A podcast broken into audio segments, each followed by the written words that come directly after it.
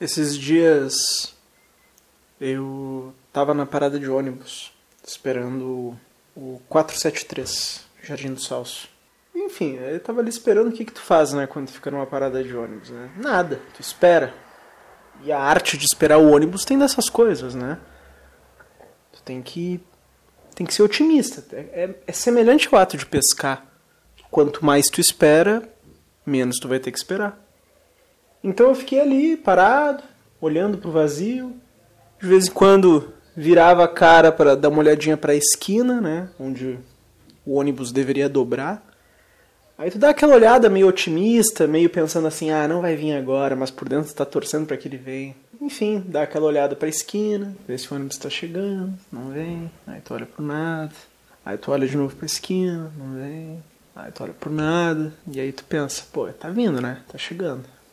Bom, aí no meio dessa lenga-lenga aí de ficar esperando o 473 surgir no horizonte, aconteceu uma coisa inesperada. Não é nada de surpreendente, mas para mim naquele momento foi inesperado. Eu tava ali, né, de cabeça aberta a qualquer experiência que o mundo colocasse diante de mim. E foi isso que aconteceu. Quando eu olho lá para a esquina, na esperança de enxergar o coletivo, eu vi que entrou um cara de bike, um cara pedalando assim, né? E a parada de ônibus que eu tava, ela devia estar, tá, sei lá, uns 100, 80 metros de distância lá da esquina. Tá, é uma distância razoável, mas foi, foi o suficiente para eu conseguir perceber já lá na primeira dobrada. Quando o cara dobrou a esquina, eu sabia quem ele era. Era o Jonathan, cara. Era o Jonathan. Jonathan foi meu colega por muito tempo. Foi meu eu fui colega da irmã dele durante muitos anos, depois eu fui colega dele, e a gente foi colega, assim, é isso, né? Colegas de escola, a gente se conhecia porque era uma escola muito pequena, por sei lá, meu, quase uma década. E principalmente a gente foi colega na famosa oitava série de 2007. Famosa porque essa oitava série ela tinha apenas 13, 14 alunos a diretora na escola na época quase quase não abriu a turma, quase optou por não fazer a oitava série aquele ano e transferir todo mundo porque era uma turma muito pequena e não compensava e tal. Mas a gente conseguiu convencer ela a manter a turma porque a gente queria se formar no ensino fundamental naquela escola, principalmente porque muitos de nós, inclusive eu e Jonathan, havíamos estudado praticamente a vida toda ali, desde o pré então a gente queria concluir o ensino fundamental lá. A diretora acabou optando por manter e eu e Jonathan tivemos uh, essa proximidade maior, porque como era uma turma pequena, a gente formou um laço assim bem bacana, foi, foi, um, foi uma época interessante assim. E o Jonathan tava lá, tá lá nessa época da minha vida, e quando ele dobrou a esquina de bike no lugar do 473 e eu olhei, bati o olho no cara e vi que era ele, porra, eu lembrei de várias paradas, sabe? Lembrei de muita coisa, assim, muita coisa daquela época, mas muitas coisas relacionadas ao Jonathan também. A gente nunca foi melhores amigos, longe disso, mas a gente, a gente fez muita coisa junto, a gente era brother. E, e eu senti uma alegria, eu senti uma, uma espécie de felicidade, assim, muito genuína, coisa que eu não sinto, assim, facilmente. Tá, na verdade eu sinto. Mas a questão é que eu senti naquele momento. E aí o Jonathan vinha descendo vinha descendo de bike, né? E ele ia passar na, na minha frente, que tava ali na parada de ônibus. Porra, tava esperando o 473 e sou agraciado com a presença de um, de um colega da época mais interessante do meu ensino fundamental e do ensino médio também, que foi uma bosta. Aí o Jonathan vem chegando assim, quando ele se aproxima, aí eu falo: E aí, alemão, filha da puta? Que é um, um ato de carinho, isso que eu falei, né? Porque esse era o pronome de tratamento na época que a gente era colega, né? Se chamava tudo de filha da puta o tempo todo. E ele era o alemão filha da puta. Pô, eu falei felizão, tá ligado? Aí o Jonathan vinha, tava chegando perto e ele deu até uma, uma freadinha na, na bicicleta, assim, pra, pra olhar. Ele olhou bem na minha cara, ele me reconheceu. Eu sei que ele me reconheceu, porque tu não passa uma década compartilhando um ambiente com alguém e esquece dessa pessoa. Ele olhou bem na minha cara e ele disse: Ó.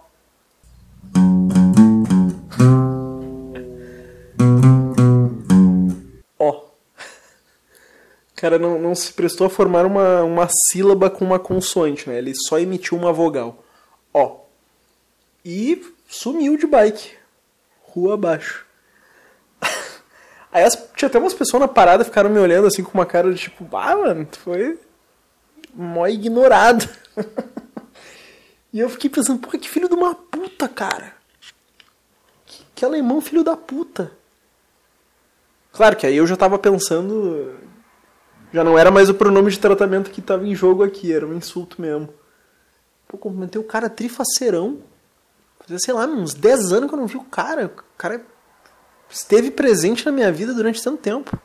Aí eu cumprimentei o cara com todo carinho e o cara só me responde, ó. Eu não tava esperando que ele parasse a bicicleta e me abraçasse, mas tipo, me chama de filho da puta de volta. Eu fiquei bolado. Bueno, aí peguei o bus, fui pra casa e, e remoendo aquilo, né? Remoendo. Assim, Pô, que sacanagem, cara. Aí cheguei na baia e mandei mensagem pro Matheus, que era um colega daquela época. Foi meu colega junto com o Jonathan. A gente tava lá naquela turma de oitava série. O Matheus eu tinha mais proximidade, né? Ainda, ainda tem algum contato. Aí eu falei pro Matheus, porra, tu acredita que eu tava esperando o 473 e aí dobrou na esquina do Jonathan de bicicleta? O Jonathan passou na minha frente, eu falei, aí, ele é meu filho da puta! E o cara só me mandou um ó. O Matheus ficou reflexivo, assim, né? Por, por alguns segundos. Riu da, da situação, né? Riu do meu, da minha indignação, na verdade. Em seguida, ele me disse assim: Ah, cara, é isso, né? A gente tem que entender que às vezes a gente significa menos na vida de uma pessoa do que ela significa na nossa. E isso pro bem e pro mal. Eu fiquei pensativo com isso. Tem uma certa tristeza nisso, tu não acha? A gente se deparar com isso. Eu acho que a tristeza está em saber, né? A verdade é, é, complexa. Saber se deparar com esse fato, como eu me deparei, que é a parte chata. Tá, outro dia eu esqueci, isso não é uma coisa que ficou né, me fazendo mal. Talvez se fosse outra pessoa, talvez eu teria ficado, ficado mais afetado. Que bom que não foi, que bom que foi com o Jonathan. Mas é isso, foi o suficiente para me abrir as portas da percepção, digamos assim, de que às vezes a gente significa menos na história de uma pessoa do que ela significa na nossa. E isso pro bem ou pro mal.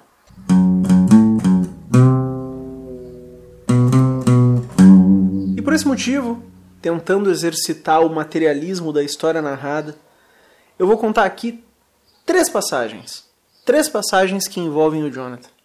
A primeira delas, se bem me lembro, foi em 2006 quando uma vez estávamos sentados num banco que a gente colocou lá no fundão do primeiro pavilhão da escola. A gente pegou um banco e arrastou até lá porque era um lugar isolado que a gente gostava de ficar. Quando algum professor faltava, a gente ficava ali sentado naquele banco escutando música e conversando e falando groselha como adolescentes fazem. E eu lembro que naquele dia tinha um bicho cabeludo em cima do banco assim, não sei se, se é assim que, que, todo mundo chama, né? Aquele bicho que é cabeludo. Bicho cabeludo. Sei lá, tem gente que chama de maranduvá. Mas maranduvá parece nome de cantor de pagode dos anos 90. Então eu prefiro chamar de bicho cabeludo. Aí o bicho cabeludo tava ali andando. E o bicho cabeludo, como todo mundo sabe, ele queima. Se tu toca, ele queima a tua pele. E o Jonathan tava distraidão, tá ligado? Falando merda ali com uma mina. E o Pascoalito pegou o bracinho do Jonathan, tá ligado? E foi erguendo lentamente. E o Jonathan não viu que o braço dele estava sendo erguido. Tipo, ele não prestou atenção, ele estava tão focado na minazinha ali que ele estava que ele tava mandando um xalalá, que ele não viu que o Pascoalito estava erguendo o braço dele. O Pascoalito era o melhor amigo dele. Só o melhor amigo faria isso, né? Aí o Pascoalito foi levando o braço dele, foi levando o braço dele e encostou o braço dele no bicho cabeludo. Só encostou assim. Tchau e tirou. Foi uma coisa, tipo, sei lá, mano, de uns 3 segundos. E a expressão facial do Jonathan congelou, assim. E eu só lembro dele olhar para todos nós e de todos nós olharmos para ele, porque a gente sabia que ia ter alguma reação, né? Aí ele olhou para nós E ele deu um grito. E ele deu um grito pra dentro. Eu nunca ouvi um grito como aquele. Era incrível. E ele deu esse grito meio pra dentro, com olhos de pavor, assim. E aí ele saiu correndo, tá ligado? Ele saiu correndo. Eu lembro de ver ele desaparecendo, assim, no horizonte, tal qual ele desapareceu na sua bicicleta recentemente.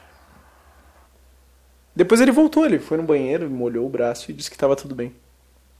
Mas eu lembro de ver no, no braço dele as marquinhas das cerdas do bicho cabeludo. Coisa de um ano depois, a gente estava na famigerada turma de oitava série de 2007, que eu comentei antes. E o Jonathan trouxe para a turma uma brincadeira, uma brincadeira muito legal, que se chamava matemática. E a brincadeira consistia em não poder falar nenhum tipo de número ou numeral. Qualquer coisa que remetesse a número, se tu falasse, tu tinha que imediatamente falar matemática. Do contrário, se tu não percebeu que tu falou um número, tu ia apanhar. E essa é uma brincadeira que, diferente daquelas brincadeiras que, sei lá, quando passa um fusca azul aí tu caga o colega pau, essa não é uma brincadeira que acontece no imediato da coisa que surge. Essa é uma brincadeira que se estrutura com o passar do tempo. Às vezes, a gente precisava ficar jogando uma semana para só no último dia a brincadeira começar. Porque ficava todo mundo 100% focado. Ninguém queria apanhar. Então estava todo mundo focado. Só que em algum momento, e esse momento sempre acontecia, em algum momento algum de nós esquecia que estava na brincadeira. E nesse algum momento que alguém esquecia, alguém não havia esquecido. E esse alguém que não havia esquecido chegava e dava um socão nas tuas costelas. E aí todos os outros que talvez também tivessem esquecido, ou que não tinham esquecido, mas nem tinham percebido que alguém falou um numeral, vinham e davam um soco junto, soco, pontapé. Então foi uma brincadeira que o Jonathan apresentou para nós, uma brincadeira muito sadia e que foi muito importante na minha, na minha formação pessoal, assim, né, enquanto, enquanto um adolescente. Porque a verdade é que dar um socão em alguém é uma coisa que te, te faz amadurecer. Da mesma forma que tomar um socão de alguém porque tu falou a palavra seis e esqueceu de dizer matemática logo em seguida, tomar um socão de alguém nessas circunstâncias. Ah, meu amigo. Essa é a pedagogia do convívio. E eu devo ela ao Jonathan. Que muito apanhou de mim também durante os jogos de matemática. Bons tempos.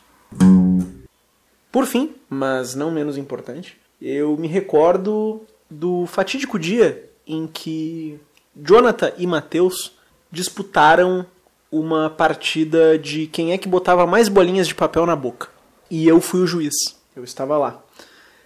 Era uma, uma rodada para cada um, cada um amassava a bolinha do jeito que quisesse, sem utilização de nenhum líquido, e botava na boca como quisesse. Aí era uma vez o Matheus, uma vez o Jonathan, uma vez o Matheus, uma vez o Jonathan. Matheus é esse mesmo que com quem eu fui pegar conselhos, veja só. Meu conselheiro participava de concursos de quem é que põe mais bolinha de papel na boca. Se eu bem me lembro, o Matheus talvez possa confirmar isso, a competição começou a chegar ao seu extremo, assim, já os acréscimos da prorrogação, já ninguém aguentava mais, quando o Matheus e o Jonathan ambos estavam com aproximadamente 11 bolinhas dentro da boca. E o Matheus não conseguiu colocar a décima segunda. E o Jonathan conseguiu. Foi uma grande comemoração. Toda a turma enlouqueceu, foi foi, foi tão bonito quanto ver o Messi agora levantando a taça da Copa do Mundo, assim, foi muito bonito, muito bonito. O Matheus pediu, pediu assim, entrou com recurso, né? Porque ele alegou que o Jonathan engoliu uma bolinha para ter mais espaço para entrar uma décima segunda bolinha. O Matheus partiu da ideia de que era humanamente impossível colocar 12 bolinhas de papel na boca. Fizemos a contagem, né? Foi um pouco complexo porque as bolinhas estavam muito babadas, então elas já estavam todas misturadas.